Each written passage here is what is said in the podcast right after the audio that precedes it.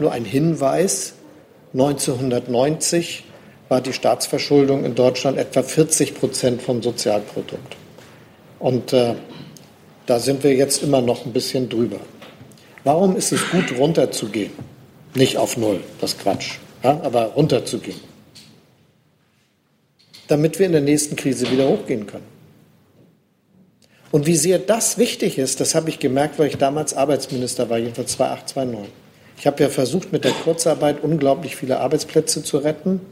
Und wir haben von November 2008 für den Haushaltsplan, den wir entwickelt haben, bis zum Mai, bis er von der Regierung ans Parlament geschickt worden ist, haben wir 20 Milliarden Euro Mehrausgaben nur bei Arbeitslosigkeit und Sozialversicherung gehabt. Das heißt, das geht dann über Nacht. Und die Kraft, dass man plötzlich in einer Krise alles tun kann, was notwendig ist, um schnell wieder rauszukommen, ohne überall kürzen zu müssen, die müssen wir uns jetzt schaffen. Das ist Keynesianismus pur.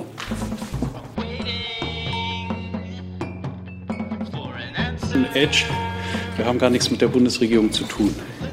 Wir sind sozusagen eine Nichtregierungsorganisation, aber wir haben insofern etwas mit der Bundesregierung zu tun, dass die Bundesminister immer gern bei uns zu Gast sind und sich unseren Fragen stellen.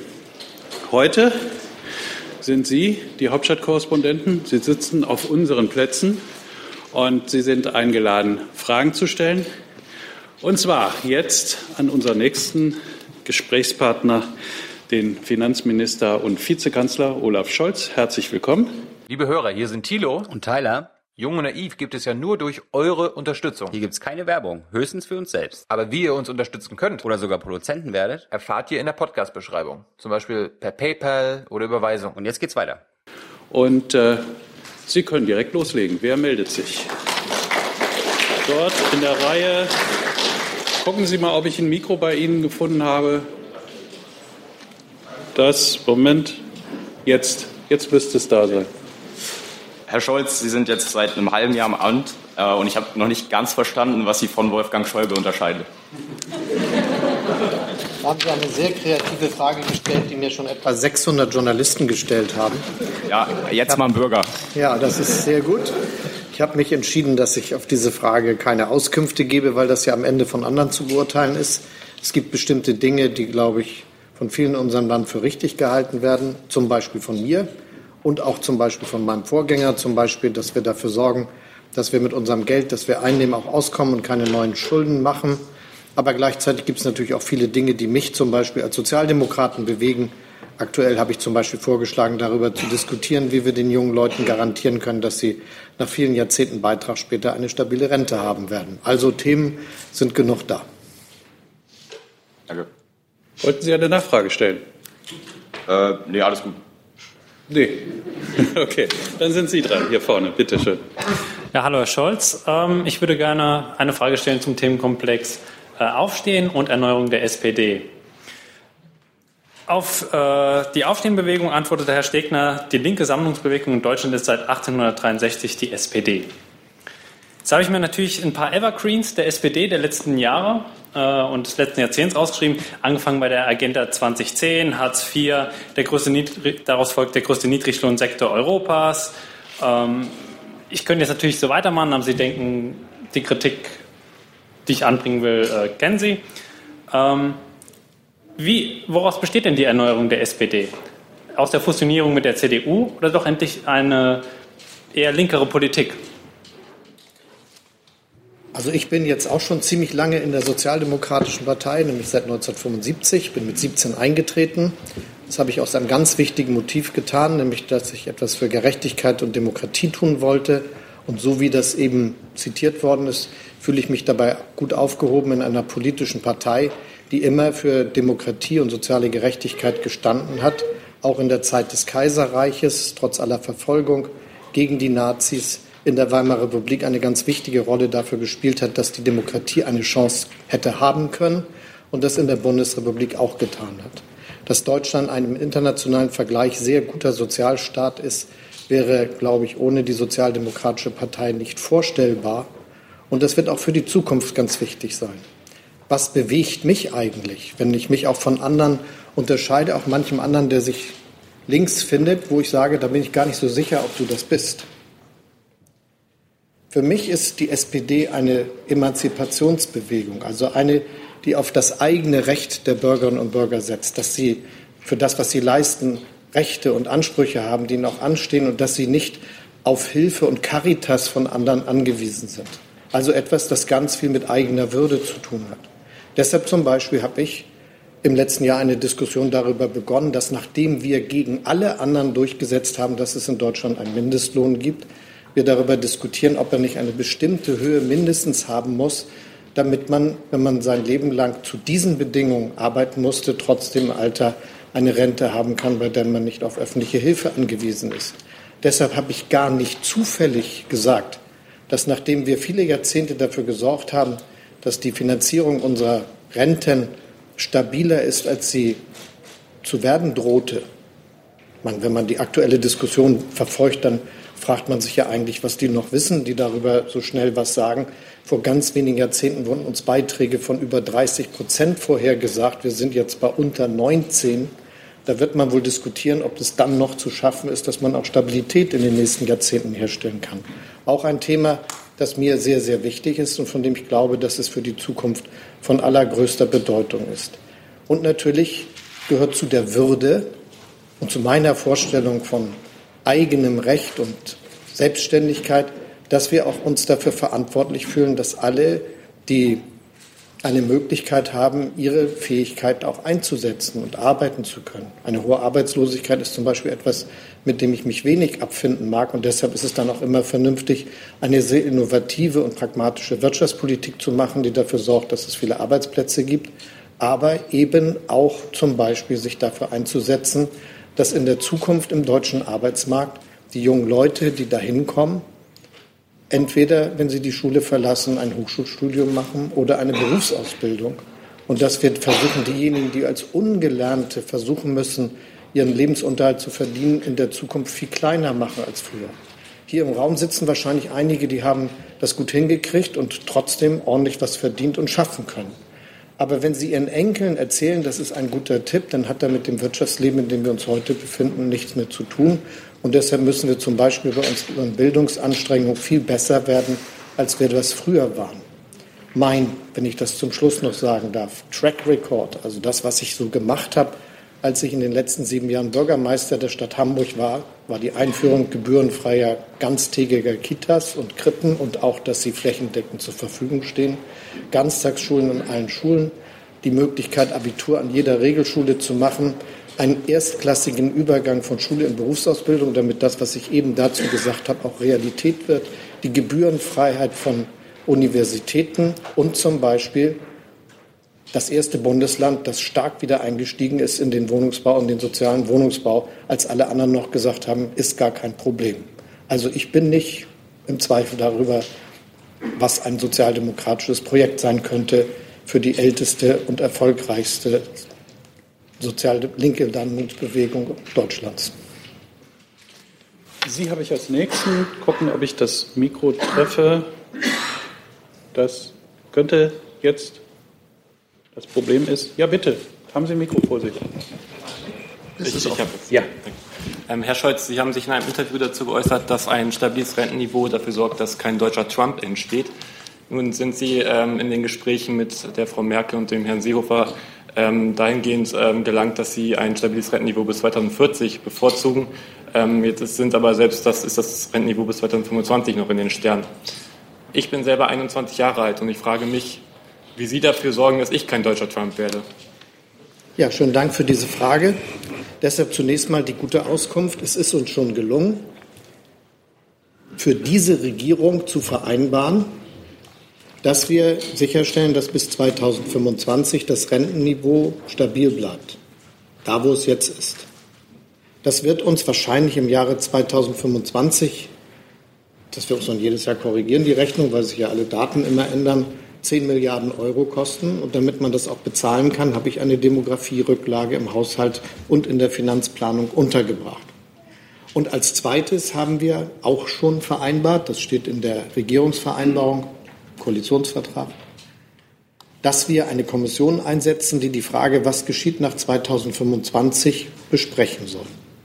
Ich habe für mich festgelegt, als jemand, der ja auch schon mal Arbeits- und Sozialminister war und sich wahrscheinlich auch schon als, und sich auch schon als Anwalt um sozialrechtliche Fragen gekümmert hat, dass es nach all den Reformen, die wir jetzt haben, an der Zeit ist zu sagen, wir können das jetzt auch bewältigen. Ich habe eben gesagt, kurz nachdem Blüm sein Plakat gemacht hat, die Rente ist sicher, einige erinnern sich noch, kamen die ersten Rentenreformen. Und jetzt muss man ja mal sagen, das hat zu vielen geführt, aber auch dazu, dass wir jetzt unter 19 Prozent bei den Beiträgen sind und nicht bei den prognostizierten über 30 Prozent. Wenn jetzt einige große Panik machen, muss man ihnen vorwerfen, dass sie sehr unseriös sind. Denn in Wahrheit haben wir sehr viel für stabile Rentenfinanzen getan in der Vergangenheit von allen Parteien aus. Und deshalb kann man auch gucken, wie kriegen wir das, den Rest jetzt hin. Was auch ein bisschen schief ist, dass dann Leute immer obwohl Sie im ersten Satz sagen, es gibt fünf Stellschrauben, nur an einer drehen, die besonders maximal dann mit irgendwie 10, 20 oder 30 multiplizieren und irre Summen sagen. Eine Summe, die Sie weglassen, ist zum Beispiel, wie groß ist zum Beispiel der Bundeshaushalt im Jahre 2030? Das kann natürlich keiner seriös berechnen, weil das mit Wirtschaftswachstum sonst was zu tun hat. Aber es könnten 500 Milliarden Euro sein, also viel mehr als jetzt. Und dann sind die Summen, über die jetzt diskutiert wird, ob man das zum Beispiel mit zusätzlichen Steuermitteln tun könnte, nicht so unvorstellbar, wie einige das sagen. Und darum sage ich, ich möchte Ihnen eine solche Garantie vermitteln. Ich möchte, dass es darüber einen politischen Konsens in Deutschland gibt, weil ich glaube, wenn man mit 17 die Schule verlässt und dann vielleicht 50 Jahre arbeitet, dann hat man einen Anspruch darauf, dass man die ganzen Jahre, die man seine Beiträge zahlt, sicher ist, dass es hinterher sich auch austrägt mit den 20 oder 30 Jahren, die man, wenn man Glück hat, danach dann noch hat. Und das soll auch so sein. Gut. Sie in der vorletzten Reihe, bitte. Dritte. Ist das Mikro bei Ihnen? Ja. Ähm, mein Name ist Matthias Weih, ich bin ein kleiner Selbstständiger. Äh, Sie haben von sozialer Gerechtigkeit gesprochen. Ähm, meine Frage ist, warum äh, das Geld, das ich verdiene, mit dem Spitzensteuersatz schon bei nicht allzu großen Einnahmen versteuert wird und Geld, das jemand durch ein Erbe, durch glückliche Geburt, durch Kapitalertrag hat, nur mit 25 Prozent. Was ist daran gerecht? Ist mein Geld so viel verwerflicher? Ja, eine schöne Frage. Also auch nett, dass Sie die einem Sozialdemokraten stellen, denn es gäbe andere, die hätten es jetzt etwas schwerer, Ihnen darauf zu antworten. Zunächst mal ist es so, dass ich äh, finde, dass man auch immer ganz sachlich bleiben muss. Der Spitzensteuersatz setzt jetzt bei einem Einkommen ein und dann wird immer der Betrag für einen Single gesagt von knapp über 50.000 Euro. Das heißt aber nicht, dass man den auf das ganze Einkommen zahlt, sondern ab da. Und das ist dann immer das zu versteuernde Einkommen. Also für einen Arbeitnehmer heißt das zum Beispiel, dass da all die Dinge, die man abziehen kann für einen Selbstständigen, auch alle schon abgezogen sind. Und wenn es eine Familie ist, dann sind wir schnell über 100.000 Euro Bruttoeinkommen, 100, also wenn man das so betrachtet, was ist auf meinem Lohnzettel? Es ist also nicht so, wie das einige sagen. Und wenn ich manchmal Zeitung lese, denke ich, da schreiben Leute, die behaupten, fast alle Arbeiter in Deutschland verdienen so viel, dass sie mit dem Spitzensteuersatz zu kämpfen haben. Meine Erfahrung über Einkünfte ist übrigens anders. Da wird viel weniger verdient, als man da immer denken muss, wenn man das liest. Tatsächlich ist es aber trotzdem richtig, dass wir da was machen. Deshalb war mein Vorschlag, ist mein Vorschlag und der der Sozialdemokratischen Partei in dieser Frage, dass wir gesagt haben, wir würden gerne den Spitzensteuersatz erst später erheben, also so dass das eine Entlastung gibt über die gesamte Einkommensbreite finden aber, dass wenn man sehr viel mehr verdient, man ab einem bestimmten Zeitpunkt vielleicht moderat den Spitzensteuersatz für Leute, die sehr viel verdienen, auch erhöhen könnte.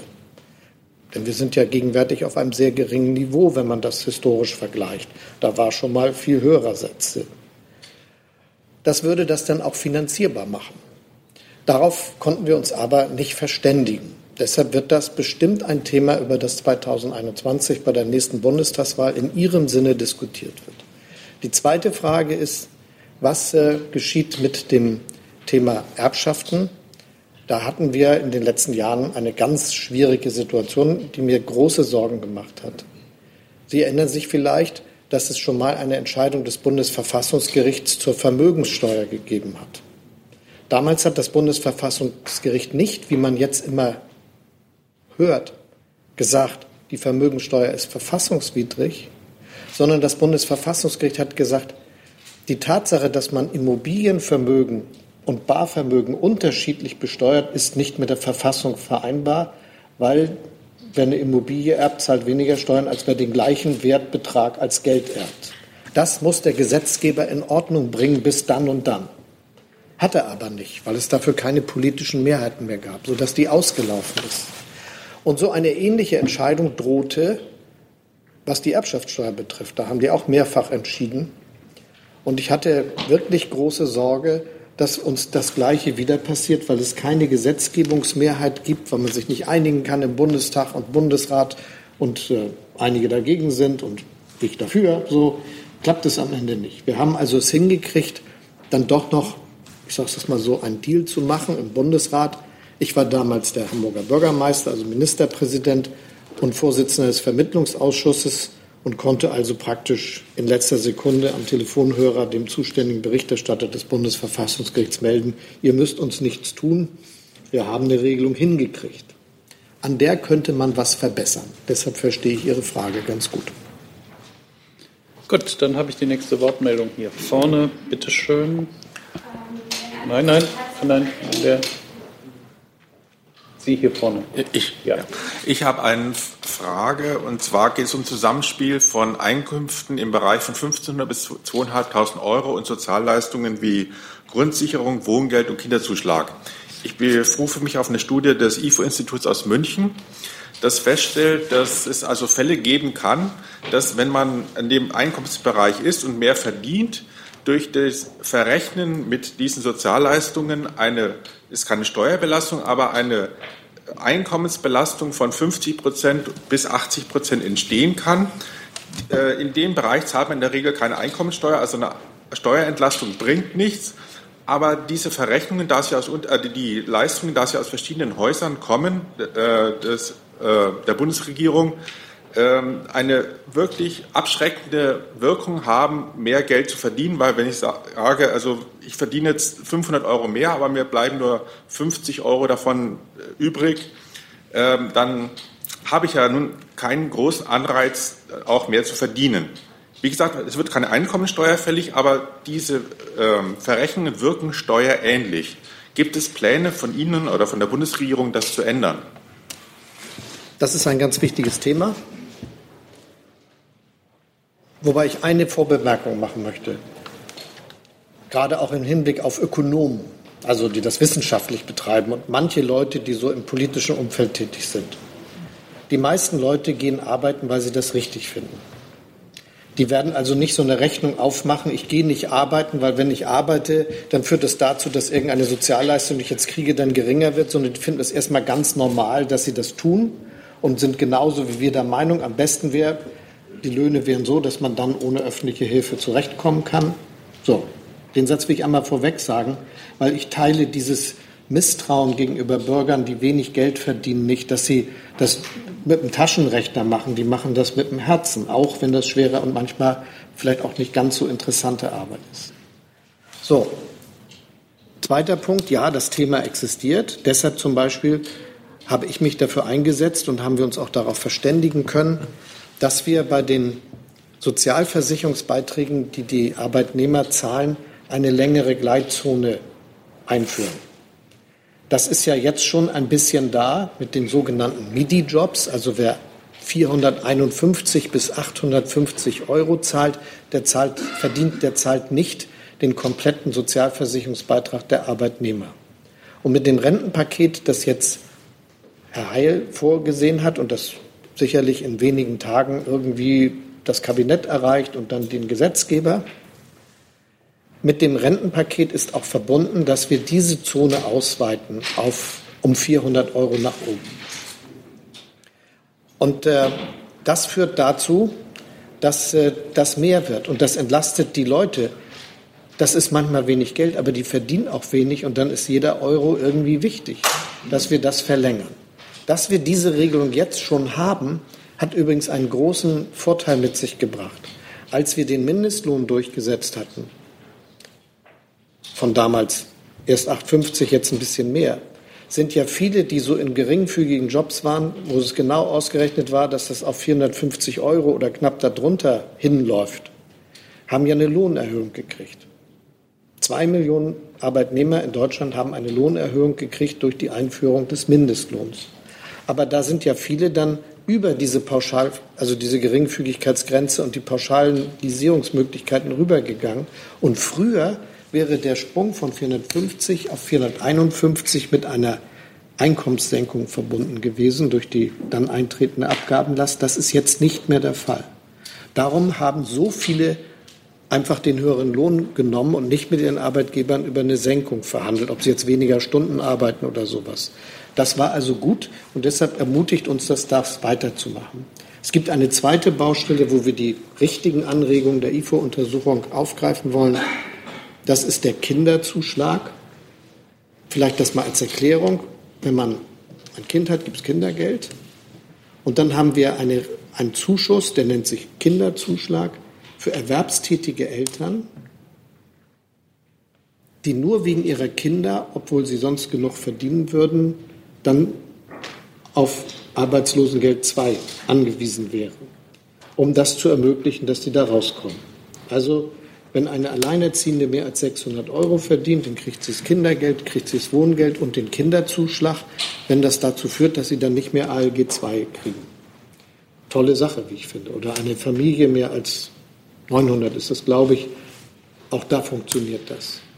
Und da ist unser Vorschlag, dass wir den Kinderzuschlag so erhöhen, dass man genug Geld für das Kind hat und dass wir auch verhindern, dass diese Regelungsprobleme auftreten, die Sie eben beschrieben haben. Also ein wichtiges Thema und wir versuchen jetzt Stück für Stück uns daran zu machen, dass das besser wird. Bitte. Hatten Sie noch eine Nachfrage? Nein. Dann ist der Besucher hinter Ihnen dran. Bitte schön. Hallo, Herr Schulz. Ähm, meine Frage geht an den Maastricht-Kriterium. Äh, Maastricht äh, wir werden das ja wahrscheinlich dieses Jahr oder nächstes Jahr erfüllen. Ich äh, möchte gerne von Ihnen wissen, was ist das längerfristige Ziel? Ist, ist das die 60 Prozent oder ein Bereich dazwischen oder eher gegen Null, die Verschuldung? Einmal für alle. Wir haben in Europa, weil wir weil, als wir uns da mehr zusammengetan haben, Kriterien über stabile Haushaltspolitik entwickelt. Wie viel Neuverschuldung man jedes Mal, Jahr maximal machen darf und wie hoch der Anteil der Schulden im Verhältnis zum Sozialprodukt sein darf. Das sind die 60 Prozent, von denen Sie eben geschrieben haben. Deutschland hat in der Wirtschaftskrise 2008, 2009, 2010 sehr viel Geld ausgegeben und ist auf über 80 Prozent Verschuldung im Verhältnis zum Sozialprodukt gekommen. Andere Länder, die viel höhere Verschuldungsniveaus hatten, sind noch weiter drüber gegangen. Bei uns läuft das jetzt ganz gut und, wie Sie eben berichtet haben, nach Plan werden wir nächstes Jahr, vielleicht auch dieses Jahr, darunter kommen. Und natürlich stellt sich die Frage, was ist da ein vernünftiger Wert? Darüber muss man sich jetzt Gedanken machen. Ähm, ich glaube, dass das schwierig abstrakt zu sagen ist. Und wir werden das im Hinblick auf die Entwicklung der nächsten Jahre auch einmal entscheiden müssen. Deshalb vielleicht nur ein Hinweis. 1990 war die Staatsverschuldung in Deutschland etwa 40 Prozent vom Sozialprodukt. Und äh, da sind wir jetzt immer noch ein bisschen drüber. Warum ist es gut, runterzugehen? Nicht auf Null, das Quatsch, ja, aber runterzugehen. Damit wir in der nächsten Krise wieder hochgehen können. Und wie sehr das wichtig ist, das habe ich gemerkt, weil ich damals Arbeitsminister war, jedenfalls 2008, 2009. Ich habe ja versucht, mit der Kurzarbeit unglaublich viele Arbeitsplätze zu retten. Und wir haben von November 2008 für den Haushaltsplan, den wir entwickelt haben, bis zum Mai, bis er von der Regierung ans Parlament geschickt worden ist, haben wir 20 Milliarden Euro Mehrausgaben nur bei Arbeitslosigkeit und Sozialversicherung gehabt. Das heißt, das geht dann über Nacht. Und die Kraft, dass man plötzlich in einer Krise alles tun kann, was notwendig ist, um schnell wieder rauszukommen, ohne überall kürzen zu müssen, die müssen wir uns jetzt schaffen. Das ist Keynesianismus pur. So, die nächste Frage haben Sie hinten, die Dame in der drittletzten Reihe. Guten Tag, Herr Scholz. Ähm, vielleicht könnten Sie ein bisschen näher ins Mikro kommen, weil hier hinten versteht Sie kaum jemand. Meine Danke Frage, für den Hinweis. Bitte schön. Ich höre das nicht, wie das bei Ihnen sich anhört. Ja. Ich höre es ganz gut, aber Ja. ähm, die älteren Gäste nicht so sehr. Meine Frage wäre eher so allgemein. Sie sind ja jetzt schon seit ähm, circa sechs Monaten äh, Finanzminister. Und meine Frage ist, halten Sie es für sinnvoll, äh, nach dem Prinzip der schwäbischen Hausfrau Finanzpolitik zu machen? Weil unterm Strich heißt das ja nichts anderes, als einen Staat wie ein Unternehmen zu führen. Und ich persönlich halte das für ziemlich pervers, weil Soziales und Infrastruktur dabei auf der Strecke bleiben. Deshalb ist es ja ganz gut, dass wir aufgrund Ihrer Frage die Möglichkeit mal haben zu erörtern, was tun wir gerade? Ich habe eben über Keynesianismus gesprochen. So ganz präzise sind wir da nicht, denn wir geben ziemlich viel Geld aus. Das heißt, die wirtschaftliche Verfassung Deutschlands ist gegenwärtig so, dass wir zum Beispiel für die vorgesehen haben, die Investitionen um 12 Prozent zu steigern. Das ist ganz schön viel. Dass wir gerade eine Verfassungsänderung auf den Weg gebracht haben, um den Ländern und Gemeinden dabei zu helfen, dass sie mehr Geld ausgeben können für die Schulgebäude, denn das ist deren Aufgabe. Das ist nicht die Sache des Bundes, aber wir wollen dabei helfen, weil wir sagen, das ist ja eine große Sache, wo wir jetzt mal einen Ruck nach vorne brauchen. Das hat zum Beispiel dazu geführt, dass wir gesagt haben, wir wollen die digitale Infrastruktur in Deutschland ausbauen. Und äh, wir werden deshalb einen Fonds aufsetzen, damit das schon mal losgehen kann. Und das hat dazu geführt, dass wir die Sozialaus, die Möglichkeiten, die wir im sozialen Bereich haben, massiv äh, erweitern. Über ein paar Dinge habe ich eben schon gesprochen. Das Rentenpaket ist äh, unterwegs. Da geht es um Erwerbsminderungsrentner, die besser gestellt werden sollen. Da geht, das ist Einkommen, das dann verteilt wird, in Anführungsstrichen. Da geht es um die Mütter. Das ist auch Einkommen, das eine Rolle spielt. Da geht es um diejenigen, die wenig verdienen, wo wir denen eine Beitragsentlastung verschaffen. Das ist auch etwas, was wichtig ist. Wir haben uns vorgenommen, mehr Geld für die Pflege einzusetzen, um Einkommenserhöhungen in diesem Bereich zu realisieren, weil dort viel zu wenig verdient wird, nach unserer gemeinsamen Überzeugung, um das auch zu erreichen. Also es findet eine sehr expansive Haushaltspolitik statt, ganz in ihrem Sinne. Und äh, die Möglichkeiten, die wir haben, sind einfach dadurch sehr groß, dass wir eine sehr erfolgreiche Wirtschaft haben und zum Beispiel gegenwärtig den höchsten Stand der erwerbstätigen und sozialversicherungspflichtig Beschäftigten seit ewigen Jahren. Ähm, ich habe, glaube ich, noch eine Nachfrage. Ähm, ob das Haushaltspolitik in meinem Sinne ist, glaube ich eher nicht, weil Sie haben die Fonds angesprochen für die Kommunen, für zum Beispiel Digitalisierung etc. Die Kommunen rufen das sozusagen kaum ab, weil es auch ziemlich schwierig ist, die ganzen Vorgaben zu erfüllen. Und von der hohen Arbeitsbeschäftigung haben auch die wenigsten was. Also eigentlich müsste der Staat mehr Geld in die Hand nehmen, mehr ausgeben für Infrastruktur. Wo bleiben da die Investitionen? Weil wenn Sie Fonds auflegen und die keiner abruft, dann haben Sie zwar im Haushalt die Ausgaben, aber noch keine neuen Straßen, keine neuen Brücken, keine Ausgaben, kein gar nichts vor Ort. Ja, ich glaube, es wäre ganz gut, wenn wir uns in der Politik vornehmen, dass wir nicht immer das Gleiche sagen, obwohl die Realität jeweils unterschiedlich ist. Also wenn man Milliarden in Größenordnung Milliarden zusätzlich investiert, dann zu sagen, das findet gar nicht statt, ist dann auch Kommunikationsverweigerung. Und ich glaube, das hilft der Demokratie nicht, weil wenn man in der demokratischen Debatte mitgeholfen hat, dass viele wichtig finden, dass mehr ausgegeben wird, dann ist das etwas, wo man auch mal sagen, haben wir hingekriegt, aber nicht die gleiche Rede zu halten wie vorher, um Ihnen das mal in der Dimension zu sagen, warum ich glaube, dass Sie eigentlich überzeugt sein könnten. Der Haushaltsentwurf für das Jahr 2019, der im Sommer des letzten Jahres gemacht wurde, 2018, der im Sommer des letzten Jahres gemacht wurde und die Finanzplanung für die Jahre davor, ist in der Dimension, bis er dann beschlossen wurde, 2008, also jetzt im Sommer mit der Finanzplanung, um 50 Milliarden Euro gewachsen. 50 Milliarden Euro. Dann darf man auch mal sagen, jetzt mache ich mal eine Pause mit meinem Argument und sage es erst in drei Jahren wieder. Die nächste Frage von Ihnen, bitte. Okay. Hallo, es freut mich, äh, dass, Sie, dass wir Sie heute persönlich äh, auch mal erleben dürfen. Und ich möchte auch gleich mal die Chance ergreifen. Äh, Sie sagten vorhin, ähm, ich möchte auf das Thema Rente zurückkommen. Das andere Thema ist selbstverständlich genauso notwendig, über kommunale Finanzierung nachzudenken und auch zu handeln. keine Frage. Ähm, meine Frage ist, Sie möchten gerne, so habe ich Sie erst noch verstanden, eine Rente garantieren bis 2040. Habe ich das richtig verstanden? Ähm, da ist mir aber die Frage gekommen, wie soll denn das garantiert werden? Wie soll dies denn erfolgen? Denn Sie sagten ja vorhin ja selber, niemand weiß genau, wie viel wir in diesen Jahren, in den nächsten Jahr, Jahrzehnten eigentlich, äh, im Staatshaushalt haben wir an Geldern. Ähm, sodass äh, obendrein ja auch diskutiert wird, seit kurzem wieder ähm, Reichensteuer, Vermögensteuer und, äh, und was es noch nicht so alles gibt, Transaktionssteuern, ähm, ich persönlich halte das schon ein bisschen für äh, lächerlich, ähm, das so zu suggestieren, dass es dann ausreichen würde. Ähm, wäre es nicht sinnvoller, über ein komplettes, ähm, ich sage mal, Finanzierungsmodell nachzudenken? Denn ähm, ich äh, stelle schon fast in Frage, dass man das Sozialsystem, ne, so wie wir es jetzt und heute finanzieren müssen, dass wir das in den Jahren 2030 oder 2040 so nicht mehr finanziert werden können. Und ähm, gibt es da schon neue Vorschläge? Ja. Dass man eventuell sagt, hey, wir nehmen einfach mal, ich bin jetzt einfach mal drei Prozent des Bruttoinlandsproduktes und finanzieren damit unser äh, Sozialsystem.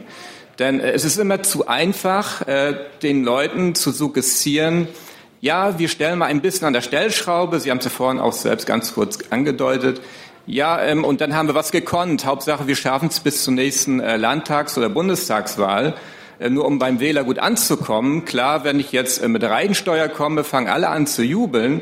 Aber ähm, damit ist noch lange nicht das Wunderallheilmittel gelöst. Also meine Frage ist, ähm, gibt es schon konkrete Vorschläge, wie man unser Sozialsystem bis zum Jahre 2040 und darüber hinaus auch finanzieren kann, ohne dass jemand in Altersarmut und dergleichen reinrutscht. Denn äh, ja, ich komme aus einem. Lass, lass, lass bisschen, einmal okay. auch die Antwort zu. Okay, alles klar. Ja, dann machen Sie. Also schönen Dank für Ihre lange Frage. Ja, Entschuldigung, aber ich musste. Das ist ja völlig in Ordnung. Ich antworte ja auch immer ganz kurz. Also ja. diese. aber das ist der Unterschied zwischen BPK und Twitter. genau. Ja. Nein, ich teile Ihre Auffassung nicht, was die Zukunft des Sozialstaates betrifft.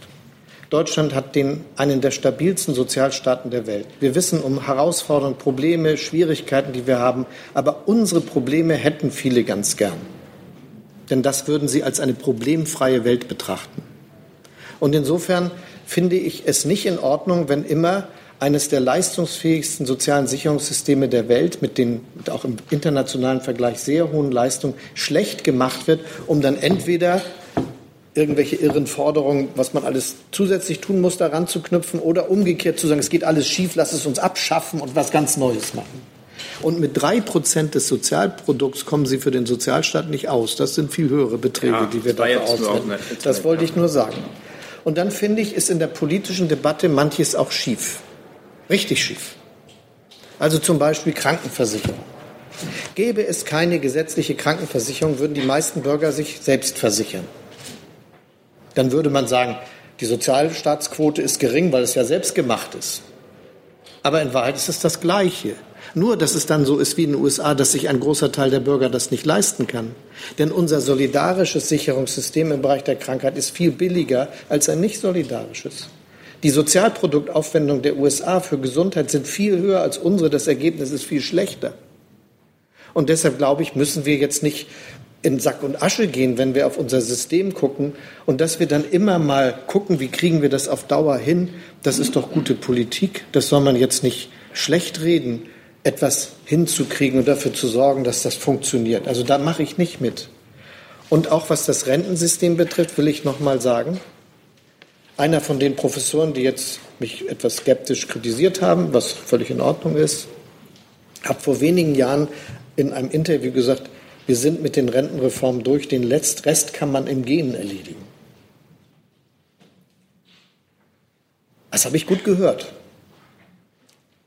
Aber das heißt, dass wenn wir sagen, wir wollen ein bisschen dafür sorgen, dass zum Beispiel das Thema Stabilität des Rentenniveaus dabei auch rauskommt, und es ist eine nach all den Reformen überschaubare und lösbare Sache, dann ist das gut. Und da muss man auch nicht deswegen über alle möglichen neuen Steuern diskutieren. Deshalb habe ich Ihnen vorhin mal ein Gefühl vermittelt, wie hoch der Haushalt des Jahres 2030 sein könnte. Das ist ganz schön viel Geld. Natürlich kann man, wenn man immer aus dem Vollen schöpft, da für das Thema und für das Thema und das Thema, da hat man nie genug Geld. Aber wenn man sagt, das ist uns in unserem Land eine wichtige Priorität, die Rente ist das wichtigste Vermögen, das die Deutschen haben, dann ist das vielleicht keine falsche Entscheidung. So, wir sind hier in der Bundespressekonferenz und da stellen sich die Politiker unseren Fragen nach unseren Regeln. Die Regeln habe ich jetzt gerade fünfmal gebrochen, indem ich eben fünf Leute registriert habe, die sich zu Wort gemeldet haben, aber nicht drangenommen haben, weil es Kollegen waren. Aber Kollegen sind auch Bürger, deswegen würde ich jetzt stellvertretend mal Herrn Polanski das Wort erteilen. Vielen Dank. Damit er auch eine Frage ja, stellt. Polanski aus Mal, die Hauptstadtstudie. Herr Scholz, Sie haben ja gestern zusammengesessen mit Frau Merkel und Herrn Seehofer in Sachen Rente. Das haben Sie auch schon mehrfach angesprochen. Sie haben auf den Koalitionsvertrag verwiesen, was die 2025 angeht. Können Sie konkret sagen, ob Sie sich darauf verständigt haben, auf welche Fragen Sie sich noch möglicherweise verständigt haben und wie Sie das Koalitionsklima zurzeit beschreiben würden?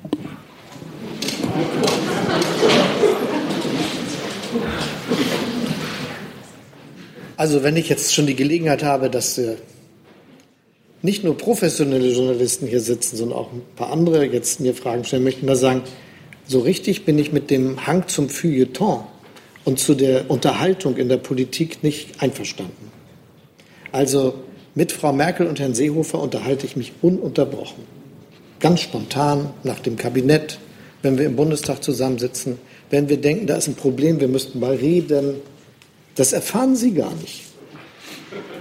Und wir hatten auch ganz locker verabredet, uns, wenn wir alle aus dem Urlaub sind, wieder zu treffen. Ursprünglich sogar ein bisschen früher, das klappte dann nicht. Das ist ein Rodinientreffen. Da können wir jetzt nicht diplomatische Noten austauschen. Wir treffen uns, bitte stellt Kameras auf. Und wir sagen auch hinterher nicht, was wir gemacht haben. Das Einzige, was ich Ihnen mitteilen möchte, ist, es gab Cordon Bleu und Pommes Fritz. Haben Sie damit die Frage nach dem Klima in der Koalition auch schon beantwortet? Das schmeckte gut. Wir machen hier vorne weiter, bitteschön.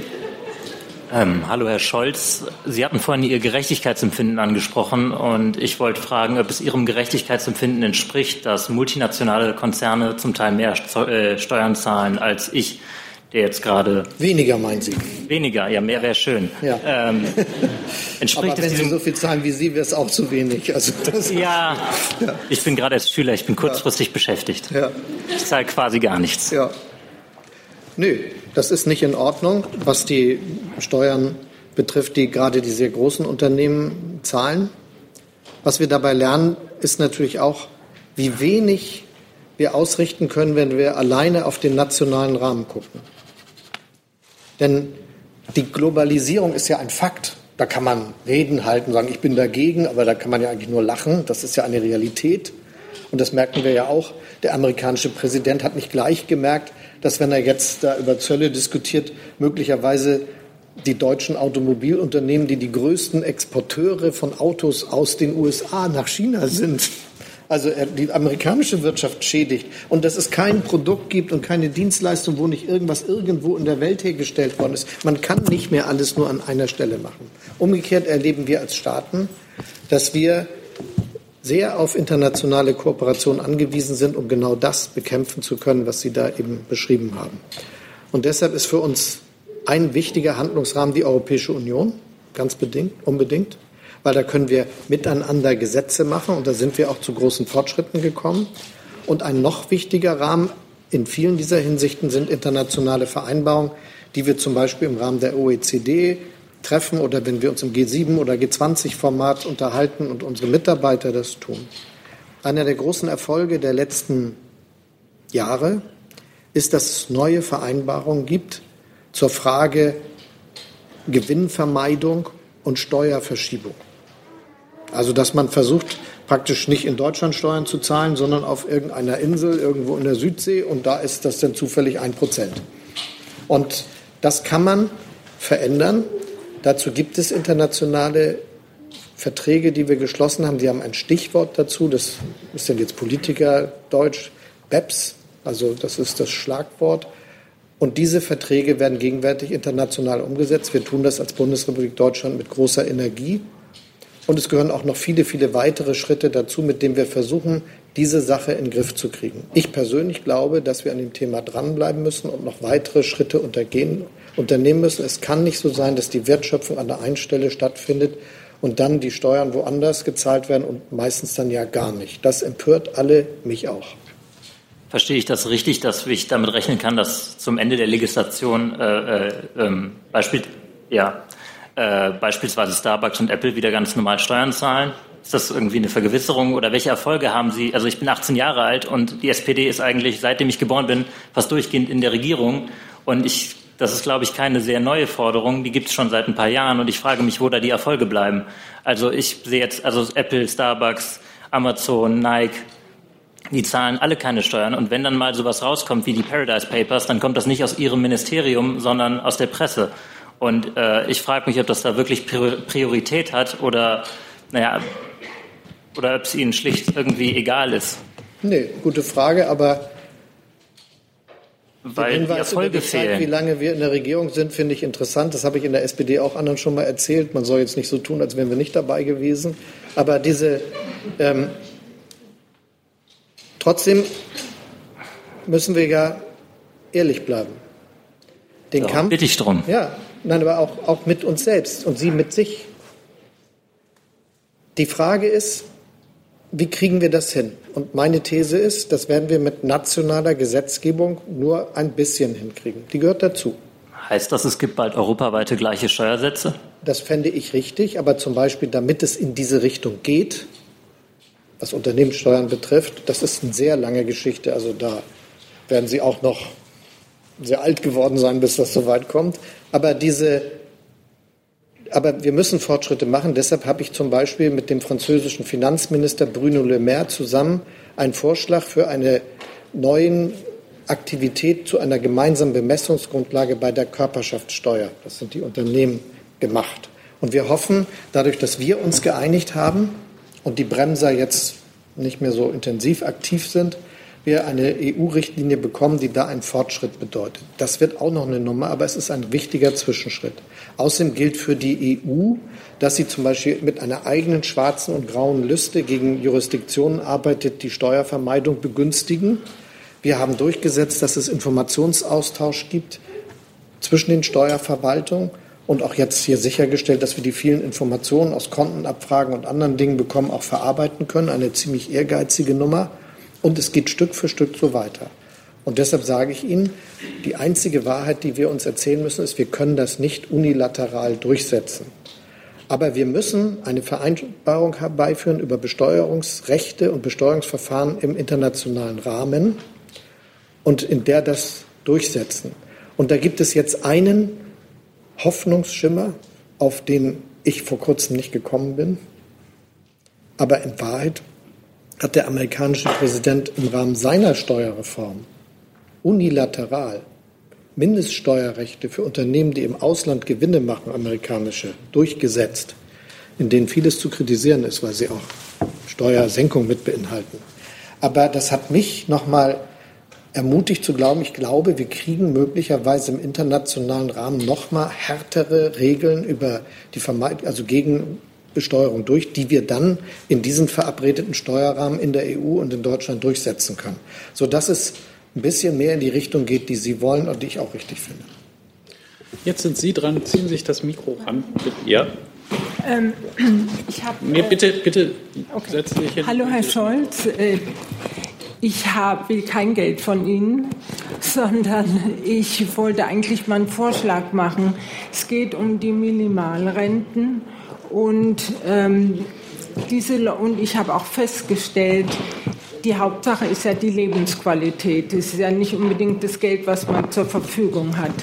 Und ich finde, wenn man zum Beispiel den Rentnern freie Eintritte in Museen oder zum Beispiel eine freie Karte für die U-Bahn oder solche Sachen geben würden, das würde sie nämlich nichts kosten, denn die Leute sind ja alle angestellt.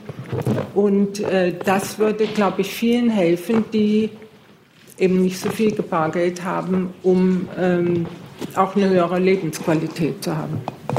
Ja, schönen Dank für Ihren Hinweis. Ich muss sagen, dass der Bund weder ein Museum betreibt noch äh, eine U-Bahn. Aber trotzdem ist das ja ein, richtiger, ein richtiges Thema. Ich finde generell, dass wir verstehen müssen, dass die Frage, was kostet das Leben, zu den ganz zentralen politischen Themen der Zukunft gehört.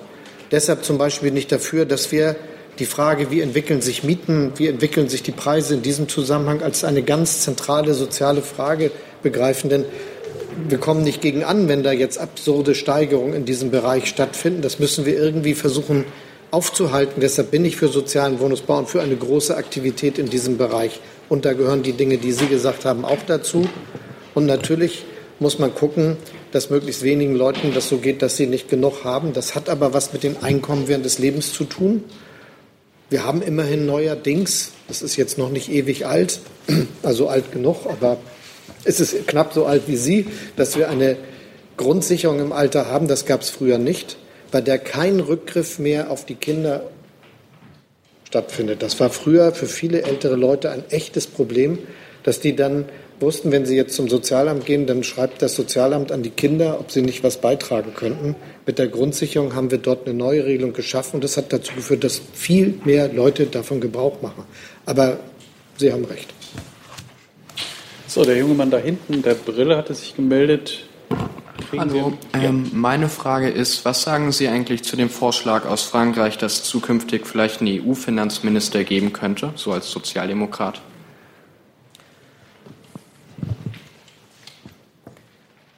Die Frage, die man vorher lösen müsste, ist, was er tun soll. Der Vorschlag war von diesem Teil nicht umfasst. Also deshalb haben wir gesagt, dass wir eine Diskussion brauchen über das Thema, wie man vorankommt. Und äh, ich habe viele Nächte zugebracht mit dem eben schon zitierten und genannten Finanzminister Frankreichs, Bruno Le Maire, Papiere zu schreiben, in denen wir sagen, wie wir jetzt vorankommen wollen. Da haben die Vorschläge des französischen Präsidenten Macron, die er an der Sorbonne gehalten hat und auch hier nochmal in Aachen eine große Rolle gespielt. Und wir haben versucht, da etwas hinzukriegen, was jetzt Weiterentwicklung der Bankenunion in Europa betrifft, was die Schaffung von Stabilitätsmechanismen betrifft, aber auch, wie können wir bestimmte Formen von Solidarität herstellen. Und äh, dazu gehört dann die Diskussion über die Frage eines Euro-Haushaltes. Das hat dann seinen Niederschlag gefunden in den Verständigungen, die die Regierungschefs von Frankreich und Deutschland in Meseberg gefunden hatten. Das hatten wir praktisch auf den Weg gebracht, zu sagen, wir wollen hinkriegen, dass das im Rahmen der EU im Rahmen des europäischen Haushaltes eine Handlungsoption gibt, die sich im Wesentlichen auf die Eurozone bezieht. Und äh,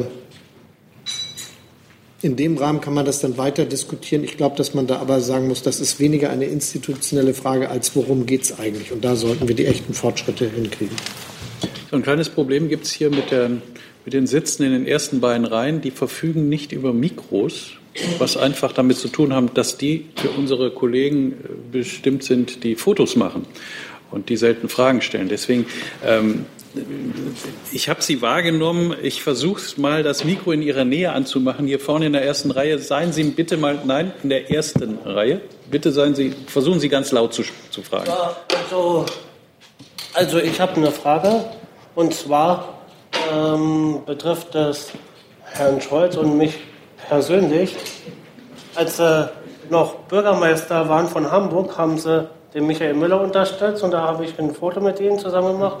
Ich wollte fragen, ganz kurz, ob ich von Ihnen ein Autogramm das, das kriegen wir bestimmt im Anschluss noch hin, okay? Das kriegen wir noch hin. Das kriegen wir ganz bestimmt noch hin. Dann kommen wir zur nächsten Frage. Das machen wir. Da sind Sie dran. Sie kommen an ein Mikro ran. Ja.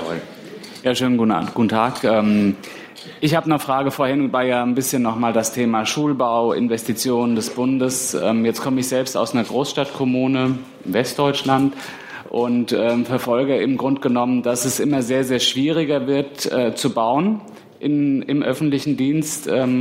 Weil zum einen die Ausschreibungsverfahren sehr, sehr kompliziert sind, die Planungszeiten sehr langwierig sind. Mittel können erst angemeldet werden, wenn tatsächlich eine Planung steht und bis dahin werden die ersten Kinder schon eingeschult. Das betrifft natürlich ähm, genauso gut auch die Einrichtungen der unter Dreijährigen oder unter Sechsjährigen.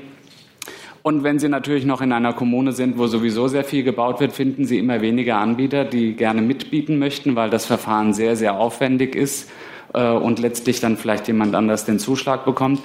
Gibt es denn irgendwelche Überlegungen, auch vielleicht da zu reagieren, damit doch Mittel, die bereitgestellt werden, schneller einsetzen zu können, weil die Zeit oder die Welt dreht sich ja immer schneller und ähm, manche Sachen, ohne dass ich da jetzt wirklich einen Lösungsvorschlag für habe, denn ähm, rein rechtlich macht das natürlich auch alles Sinn, aber es behindert schon halt eben die Möglichkeit, auch öffentliche Gelder schnell und zielgerichtet ausgeben zu können. Zunächst mal, glaube ich, haben wir nicht nur, was den Schulbau oder den Bau von Kitas und anderen betrifft, ein großes Thema auf dem Bau. Und wir werden, das gilt auch für die Wohnung, wir werden der Bauwirtschaft sagen müssen, verdammt nochmal, glaubt daran, dass das jetzt eine Dauergeschichte ist. Die haben nämlich eigentlich für sich entschieden, das haben wir schon mal erlebt, nach 1990 einen großen Bauboom, dann haben wir unsere Kapazitäten ausgebaut und dann war nicht mehr. Und die haben nicht recht. Aber die Tatsache, dass sie sich nicht trauen, zu investieren in Produktionskapazitäten, in den Ausbau ihrer Beschäftigten, in Ausbildung und dass das entsprechend sich ausweitet, merken wir jetzt an allen Ecken und Enden. Deshalb versuche ich, denen klarzumachen, das ist ein Dauerboom. Den wollen wir auch wegen der Investitionen nicht nur, sondern auch, weil das gut ist für unser Land. Und bitte sorgt dafür, dass ihr das könnt. Zweites Thema. Über Ausschreibungsvorschriften, so muss man sich immer Gedanken machen, ob die gerade passen. Aber am Ende muss man es gut hinkriegen. Ich glaube, wir werden das Thema nur lösen, wenn wir daraus eine Daueraufgabe machen. Als ich ich bin ja jetzt, haben einige gesagt, ein paar Monate Minister wieder und als Bundesfinanzminister hier. Ich war ja vorher Bürgermeister einer großen Stadt in Hamburg. Und die hat entschieden, ihre Schulbauten in einem eigenen Unternehmen zusammenzufassen und das dann in die Lage zu versetzen, genügend Geld zu mobilisieren, um alles mal auf Stand zu bringen und viele neue Schulen zum Beispiel zu bauen. Investitionssumme zwischen 2011 und Mitte der 20er Jahre wahrscheinlich weit über 4 Milliarden Euro. Wenn man das übrigens auf Deutschland hochrechnet, bei zwei Prozent Hamburgern unter diesen, kommt man auf viel höhere Summen, was notwendig ist, als was gegenwärtig öffentlich diskutiert wird. Aber das, was damit mitentschieden worden ist, dass man alle Gebäude erfasst, identifiziert und instand hält. Denn irgendwie baut der Staat auch sehr beklagenswert. Also er baut hin und guckt mal nach 20 Jahren, ob es noch heil ist eigentlich kann man das so nicht machen, wenn ich das so sagen darf. Man muss also ständig investieren und instand halten. Dann hätten wir auch weniger Probleme. Und da hoffe ich, dass wir diese Trendwende auch ein bisschen hinkriegen. Jetzt versuchen wir es nur auf einem Fotografenplatz, bitte. Da es ja schon viele Fragen zur Rente gab, wollte ich da noch mal nachhaken, auch wenn Sie nicht viel von gestern verraten wollten. Was macht Sie so optimistisch, dass es in den nächsten Tagen eine Einigung geben wird? Und wo gab es konkret eine Annäherung? Ach nee, ne? Nee. Im Koalitionsvertrag steht, dass das, was in dem Gesetzentwurf, den Herr Heil sich ausgedacht hat, drinsteht, gemacht werden soll. Und ich gehe immer davon aus, dass was wir da reingeschrieben haben, machen wir auch. So, jetzt ist der Herr dort. Ich hoffe, das Mikro kommt bei Ihnen an. Ja? Haben wir es? Ja. Hallo, ja. mein Name ist Herr Müller. Ähm, und zwar habe ich mein Name ist Herr Scholz. Hallo. Freut mich. Wie ist Hamburg so? Ah, das war jetzt nicht meine Frage. Ja, gut. Äh, und zwar habe ich hier ein Zitat von der Welt. Äh, Scholz kann das ganze Geld in seiner Kasse gar nicht mehr sinnvoll ausgeben, äh, weil Sie hatten vorhin den Staatsüberschuss angesprochen. Gibt es denn schon Investitionspläne, Ansätze solcher Art und wie sehen diese aus und was ist Ihre Meinung dazu? Also wie viel Geld wir in der Kasse haben werden, wissen wir am Ende des Jahres. Wenn man ein bisschen so Einnahmeverläufe von Staaten betrachtet, weiß man, dass man da vorsichtiger sein muss und sich nicht immer im Glück des, also des Moments bewegen sollte. Also das kann in der zweiten Jahreshälfte noch ein bisschen anders werden. Ich will aber nicht sagen, das wird schon ganz anders kommen. Da sieht es jetzt gegenwärtig nicht nach aus. Insofern ist es erstmal gut, weil wir dann zusätzliche Spielräume haben. Da werden wir uns dann überlegen müssen, wofür wir die, wofür wir die nutzen wollen will noch mal wiederholen, die Ausweitung der Investitionstätigkeit ist längst auf den Weg gebracht und soll auch stattfinden. Wir brauchen dann aber auch baureife, planreife Projekte. Auch wenn man Geld für eine Eisenbahn zur Verfügung stellt oder für ein Infrastrukturkabel, muss es irgendjemand planen, genehmigen und äh, hinkriegen. Ähm, so eine Vertiefung eines Flusses wie der Elbe dauert 17 Jahre juristisch. Da kann man das Geld 200 Mal zur Verfügung stellen. Einmal nur wird es ausgegeben. Und das ist so ein bisschen das Problem mit dem wir in Deutschland auch kämpfen müssen, weshalb ich mir vorstelle, dass wir über die Frage Planungsbeschleunigung auch diskutieren. Da hat der zuständige Minister jetzt auch ein Gesetz auf den Weg gebracht, über das wir uns verständigt hatten, schon bei der Regierungsbildung. Und das wird ein bisschen helfen. Trotzdem bleibt das ein großes Thema. Ähm, die Welt hatte auch von Steuersenkungen gesprochen. Gibt es da auch irgendwelche Ansätze? Zunächst mal haben wir gerade Steuersenkungen auf den Weg gebracht indem wir Familienentlastung gemacht haben, nicht nur Kindergeld erhöht, sondern auch Freibeträge erhöht haben, indem wir die kalte Progression aufgegriffen haben, ein Thema, das ja immer diskutiert wird. Das waren immerhin 10 Milliarden Euro in einem Paket. Das ist jetzt gerade im Prozess und wird dann zum nächsten Jahr Stück für Stück was werden. Und wir haben ja auch noch ein paar sehr teure Sachen in dieser Dinge vor. Also eine weitere Kindergelderhöhung ist geplant und es kommen noch welche andere Maßnahmen, die eine Rolle spielen. Wir haben uns vorgenommen, den Soli 2021 für 90 Prozent derjenigen, die in Zahlen nicht mehr zu erheben. Also da sind Entlastungen als Teil der ganzen Strategie mit vereinbart, aber eben auch Investitionen. Das gehört ja mit dazu und auch eine Stabilisierung unseres Sozialstaats.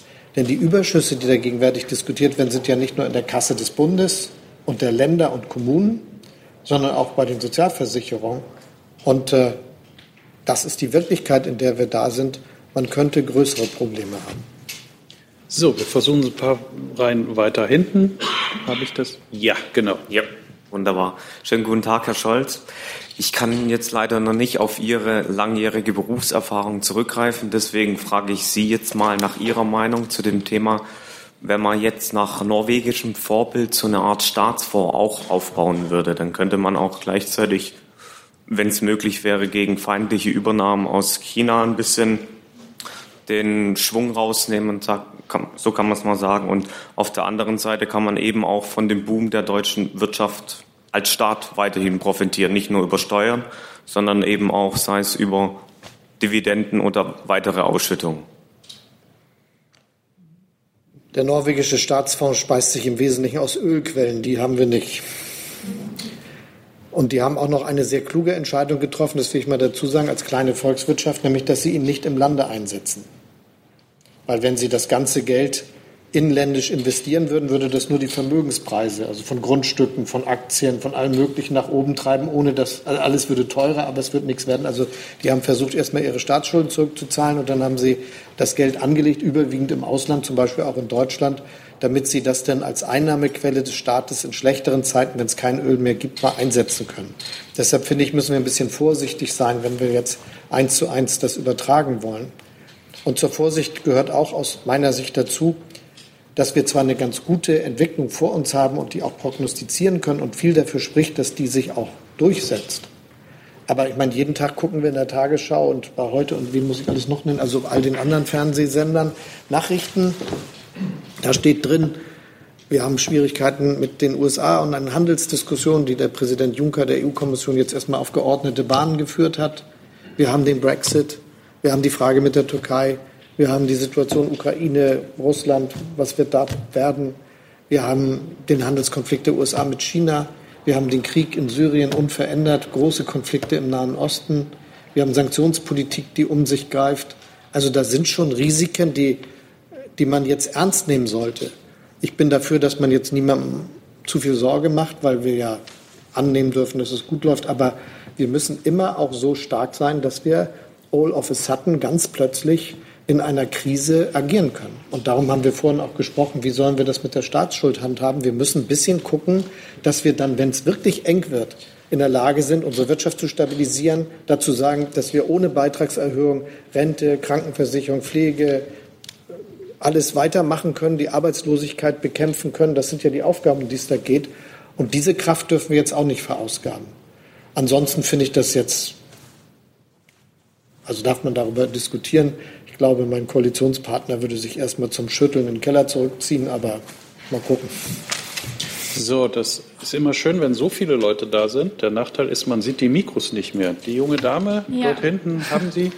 Hallo. Ja. Herr Scholz, ich habe auch noch eine kurze Frage. Wie genau stehen Sie zum bedingungslosen Grundeinkommen? Ich bin dagegen. Können Sie das ausführen noch? Ja, ja, das wollte ich schon. Also, das wäre jetzt nicht nett, wenn ich jetzt Sie mit diesem kurzen Satz abspeisen würde. Also, Warum bin ich dagegen? Erstmal aus moralischen Gründen. Das mache ich ganz ernst. Ich glaube, dass es uns ausmacht, dass wir zunächst mal versuchen, aus eigener Kraft unseren Lebensunterhalt zu verdienen und nicht auf fremde Hilfe angewiesen zu sein. Und dann sind wir überwiegend so solidarisch, dass wir bereit sind, ein Gemeinwesen zu finanzieren, das diejenigen unterstützt, bei denen das nicht hinhaut. Das kostet schon sehr viel Geld, wir haben darüber mehrfach gesprochen, ist aber richtig so. Das bedingungslose Grundeinkommen ist erstmal eine Zahlung, die man kriegt ohne Gegenleistung. Und ich habe die große Sorge, deshalb sind es ja manchmal sehr wirtschaftsliberale Leute, die das auch gut finden. Das sind ja nicht nur Linke, wie manche sich dann fühlen, dass das letztendlich auch eine Message ist an einen Teil der Bürger unseres Landes. In Wahrheit kriegt ihr jetzt hier Geld und nun gebt Ruhe und meldet euch nicht mehr. Damit kann ich mich aber nicht abfinden. Also ich finde nicht, dass man Bevölkerungsteile ausgliedert und nicht ernst nimmt und nicht alles dafür tut, dass sie die Würde, die aus eigener Kraft den Lebensunterhalt verdienen zu können, wenn man dazu gesundheitlich und äh, von den Einschränkungen, die man nicht hat, in der Lage ist, dass man das dann auch als, äh, als Maßnahme bekommt. Das Zweite ist, unser Sozialstaat ist bewusst so, dass er einige sehr unterstützt. Also zum Beispiel jemanden mit einer sehr schweren multiplen Behinderung braucht, um teilnehmen zu können. Unterstützung, die kostet mehr, als die meisten von uns verdienen. Viel mehr. Und trotzdem ist das richtig, dass wir im Einzelfall ganz viel Geld ausgeben.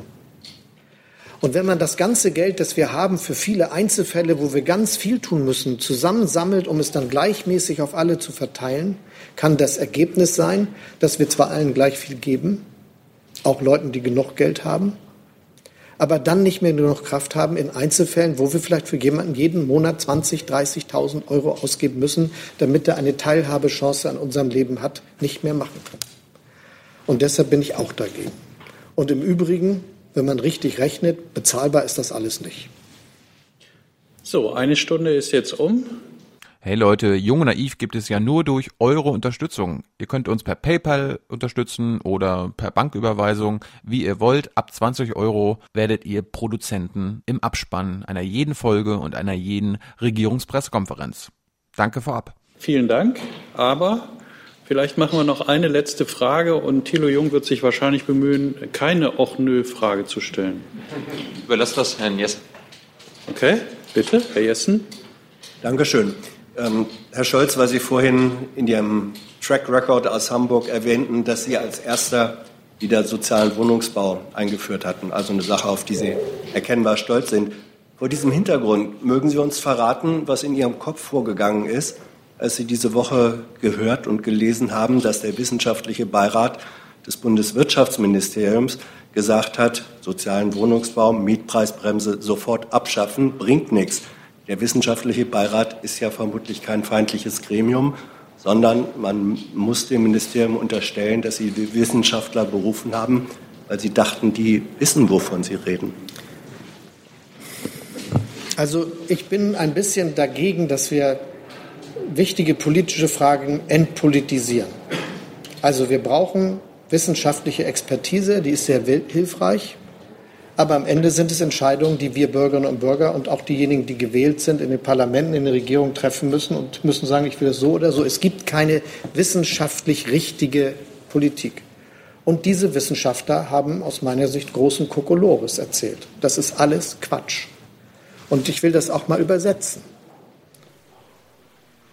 Eine frei finanzierte Neubauwohnung in einer großen Stadt in Deutschland von einem Investor Unternehmer, Bauherrn, der nicht spekuliert, sondern nur sein Geld zurückverdienen will, kostet 12 bis 13 Euro netto kalt.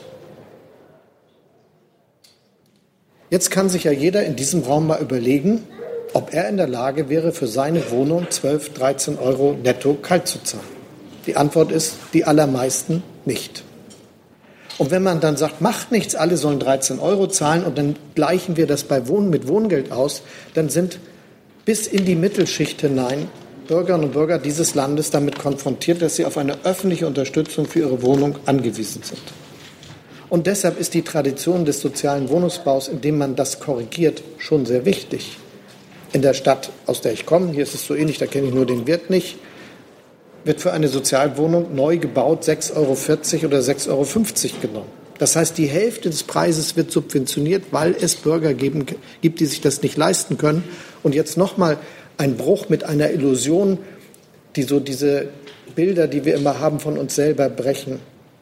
Es sind immer ungefähr die Hälfte der Haushalte einer großen Stadt, die Anspruch auf eine geförderte Wohnung hätten, wenn sie nicht schon eine hätten.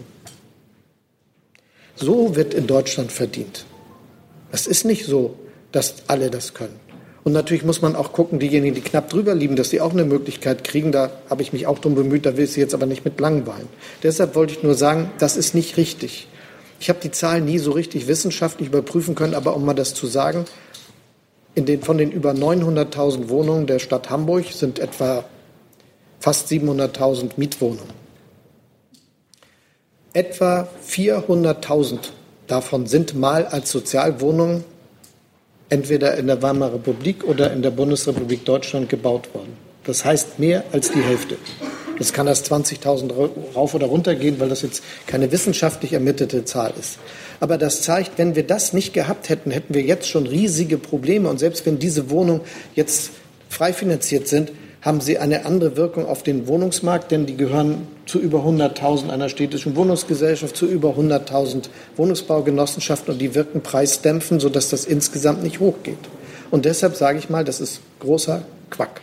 Das ist die alte marktwirtschaftliche These, dass man das auch im Wohnraum so machen kann, aber das bedeutet, dass wir auf Verhältnisse zusteuern, wie wir sie in anderen Ländern kennen. Also San Francisco, da kann man ein Studio mieten 30 Quadratmeter für 1500 Euro, äh Dollar. Ich frage mich, wer möchte solche Verhältnisse hier haben? Man muss nicht weit gehen, kann sich das in London angucken oder in Paris. Das sind ganz andere Preisniveaus und da würden viele bei uns ächzen, wenn es so wäre, zu Recht im Übrigen. Deshalb bin ich fest davon überzeugt, dass es unsere Aufgabe ist, ausreichenden Wohnraum zur Verfügung zu stellen und dafür zu sorgen, dass er bezahlbar ist und es ein ausreichend großes bezahlbares Angebot gibt und wir dafür auch Mittel in die Hand nehmen. Deshalb habe ich so dafür gekämpft, dass der soziale Wohnungsbau auch nach 2019 noch in Deutschland vom Bund mit unterstützt wird, denn das wäre eigentlich nach der Verfassungslage 2019 zu Ende gewesen. Also, die haben völlig Unrecht. So, und damit sind wir am Ende dieser Bürgerpressekonferenz angekommen.